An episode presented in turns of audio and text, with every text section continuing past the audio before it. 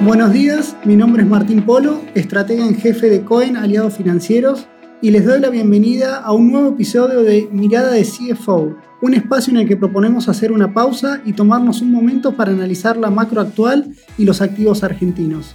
En cada episodio tendremos un invitado especial entre los referentes financieros más importantes del sector que expondrá su visión sobre riesgos, oportunidades e instrumentos invertibles para el escenario presente. En el episodio de hoy nos acompaña Juan Salerno. Juan es contador y administrador egresado de la Universidad Católica de La Plata y tiene una maestría en finanzas de la Universidad Torcuato de Itela. Hoy es socio y CEO de Compass Group en Argentina. Bienvenido Juan, un gusto tenerte aquí.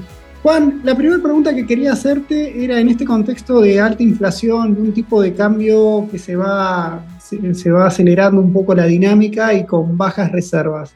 Eh, ¿Cuál es el principal riesgo que ves? ¿Tenés más temor a la inflación o a un ajuste más rápido del tipo de cambio? Mira, Martín, eh, a nosotros nos parece que estas dos eh, variables son un poco consecuencia, viste, de, desequilibrios más estructurales de la economía. Entonces, muchas veces son dos variables que se retroalimentan, ¿no? Si vos te fijás hoy, el temor, digamos, de, de, corregir el tipo de cambio, que hay un consenso de que tiene una apreciación, digamos, real, es que va a suscitar un nuevo fenómeno inflacionario y vamos a escalar aún más en estos niveles de inflación interanual, ¿no?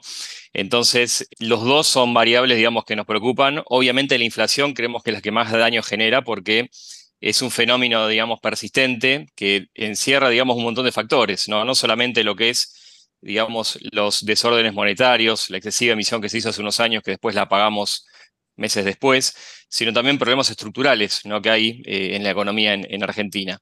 Y es la variable que también afecta, digamos, a las clases más bajas. Entonces, si nosotros vemos el, dejando de lado las inversiones, vemos el conjunto de lo que es eh, la economía en Argentina, claramente es la inflación la que daña sobre todo el poder adquisitivo de la clase media-baja y la que genera estos altos índices de pobreza. ¿no?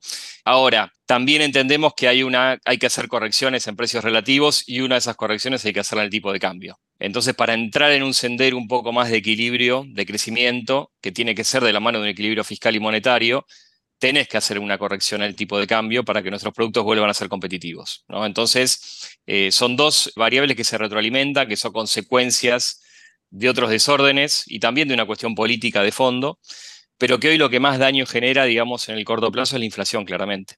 Juan, considerando que estamos, nos quedan seis, meses de mandatos de hacer todas esas, esas reformas estructurales que, bien marcás, obviamente deberían, pasarían para el próximo gobierno. Ahora, si nos concentramos en el corto plazo, tenemos una inflación navegando al 7,5%, 8% según algunos colegas, y una devaluación mensual del 7%, con una brecha cambiaria con, en torno al 100%. ¿Qué, ¿Qué, dinámica ves de acá al menos hasta cuál, cuál sería el próximo paso para ustedes? ¿Qué, qué es lo que apuntan a una cartera tendiente a, a, una transición hasta las PASO, hasta octubre o ya directamente eh, hasta diciembre?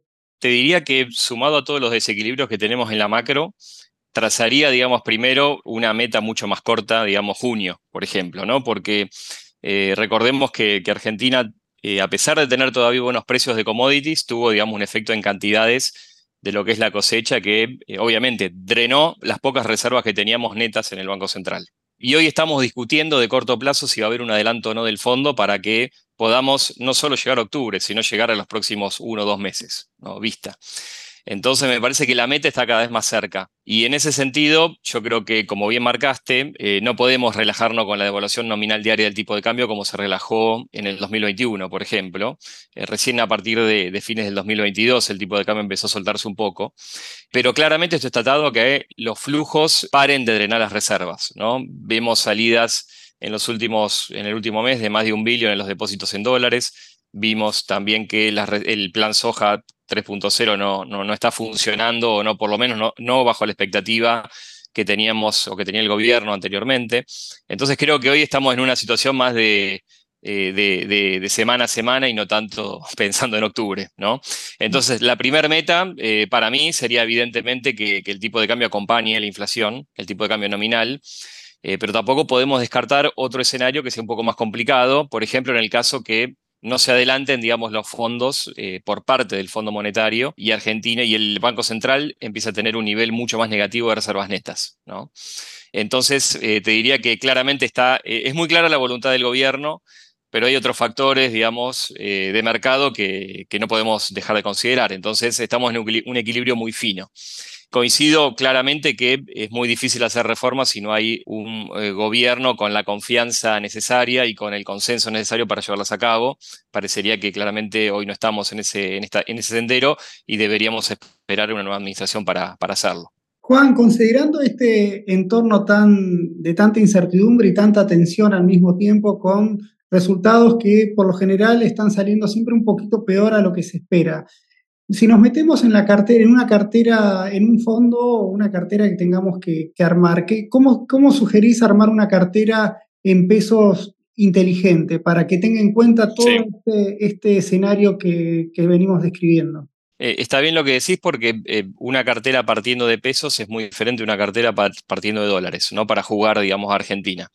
Entonces, depende mucho del tipo de inversor. Nosotros tenemos, eh, digamos, inversores que claramente están hoy afectados por las restricciones cambiarias tienen muchos pesos y buscan alternativas dentro de Argentina. Para ellos tenemos diferentes estrategias de acuerdo a su perfil de riesgo, pero claramente algo que se desprende de las primeras dos preguntas que, charlamos es tener un hedge con el tipo de cambio, porque evidentemente va a ser una variable que va a tener que tener una corrección tarde o temprano en algún momento, ¿no? Y ahí, digamos, eh, nosotros tenemos, digamos, vehículos y fondos que eh, juegan en la temática del hedge con el tipo de cambio oficial eh, que es una temática difícil porque fíjate que no tenés muchos instrumentos que puedan replicar la evolución del tipo de cambio oficial porque eh, los precios eh, indican que los spreads son negativos respecto de la evolución del tipo de cambio oficial, porque tenés riesgo de crédito, digamos. Vos fíjate que el Tesoro emite títulos también indexados, ajustados al tipo de cambio, pero hay incertidumbre respecto de los futuros pagos de esos instrumentos. Entonces, eh, nuestras carteras en general tienen una preponderancia de riesgo corporativo que es eh, mucho mayor al riesgo público, por ejemplo, que también tiene una duración muy corta, porque eh, si vos estás expuesto a, lo que es una corrección del tipo de cambio en el corto plazo, no puedes estar con una duración muy larga, porque no, no captarías, digamos, esa, devaluación en tu portafolio. Y después, yo sí dejo una ventana un poco más optimista en todo este espectro, y sí destinaría, digamos, un porcentaje de la cartera para aquellos que tengan ese estómago a lo que son bonos soberanos y equities argentinos, porque evidentemente hay un nivel, digamos, de paridades en los bonos y atractivo en los equities, que en un escenario más de un año, dos, eh, a tres años vista, es interesante mantener, digamos, como, como upside potencial en una cartera de inversiones focalizada solamente en Argentina. Juan, y en un escenario más eh, optimista, por así decirlo, en el cual el gobierno llega a las elecciones de octubre o incluso llega a diciembre, este plan llegar, como se lo quiere llamar, llega sin ese, ese ajuste discreto en el tipo de cambio.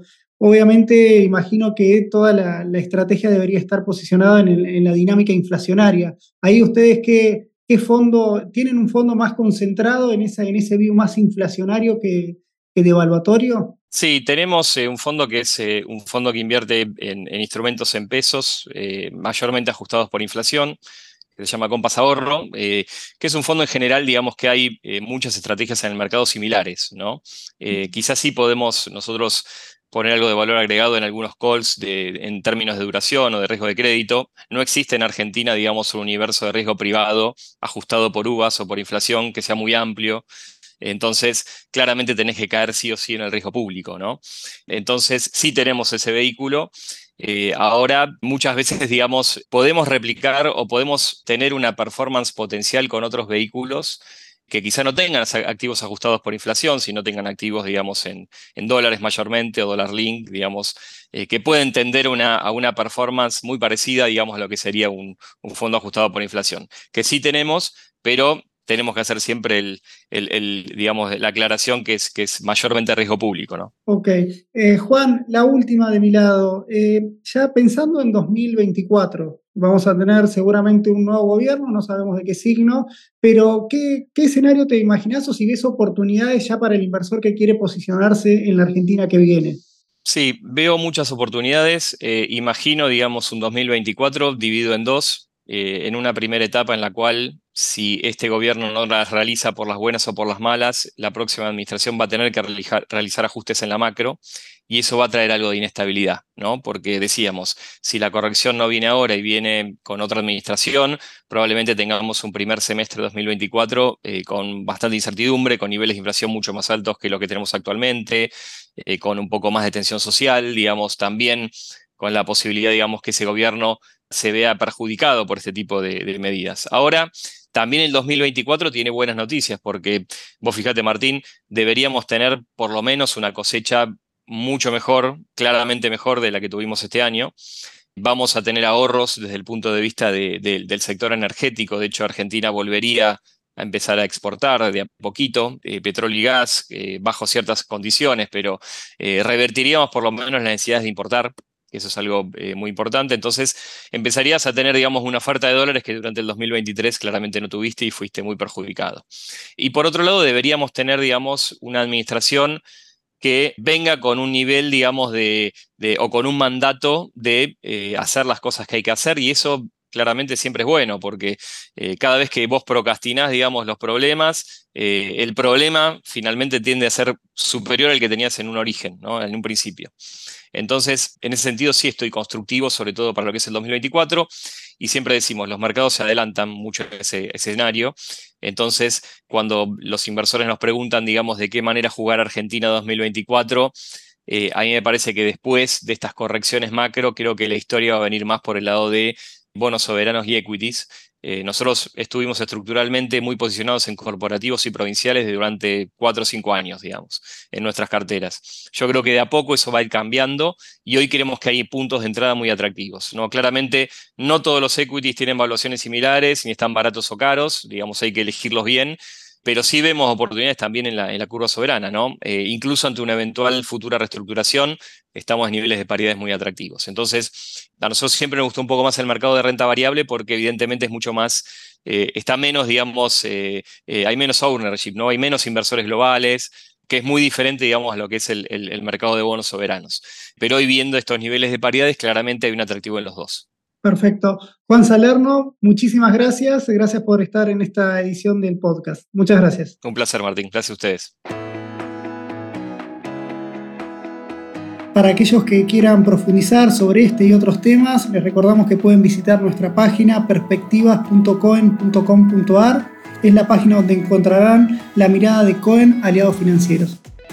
El presente informe publicado por CONSA su objetivo brindar información general y no constituye de ningún modo oferta, invitación o recomendación de inversión alguna ni oferta pública. CONSA no asume responsabilidad alguna explícita o implícita en cuanto a la veracidad o suficiencia de su contenido. Todas las opiniones o estimaciones vertidas están sujetas a las variaciones intrínsecas y extrínsecas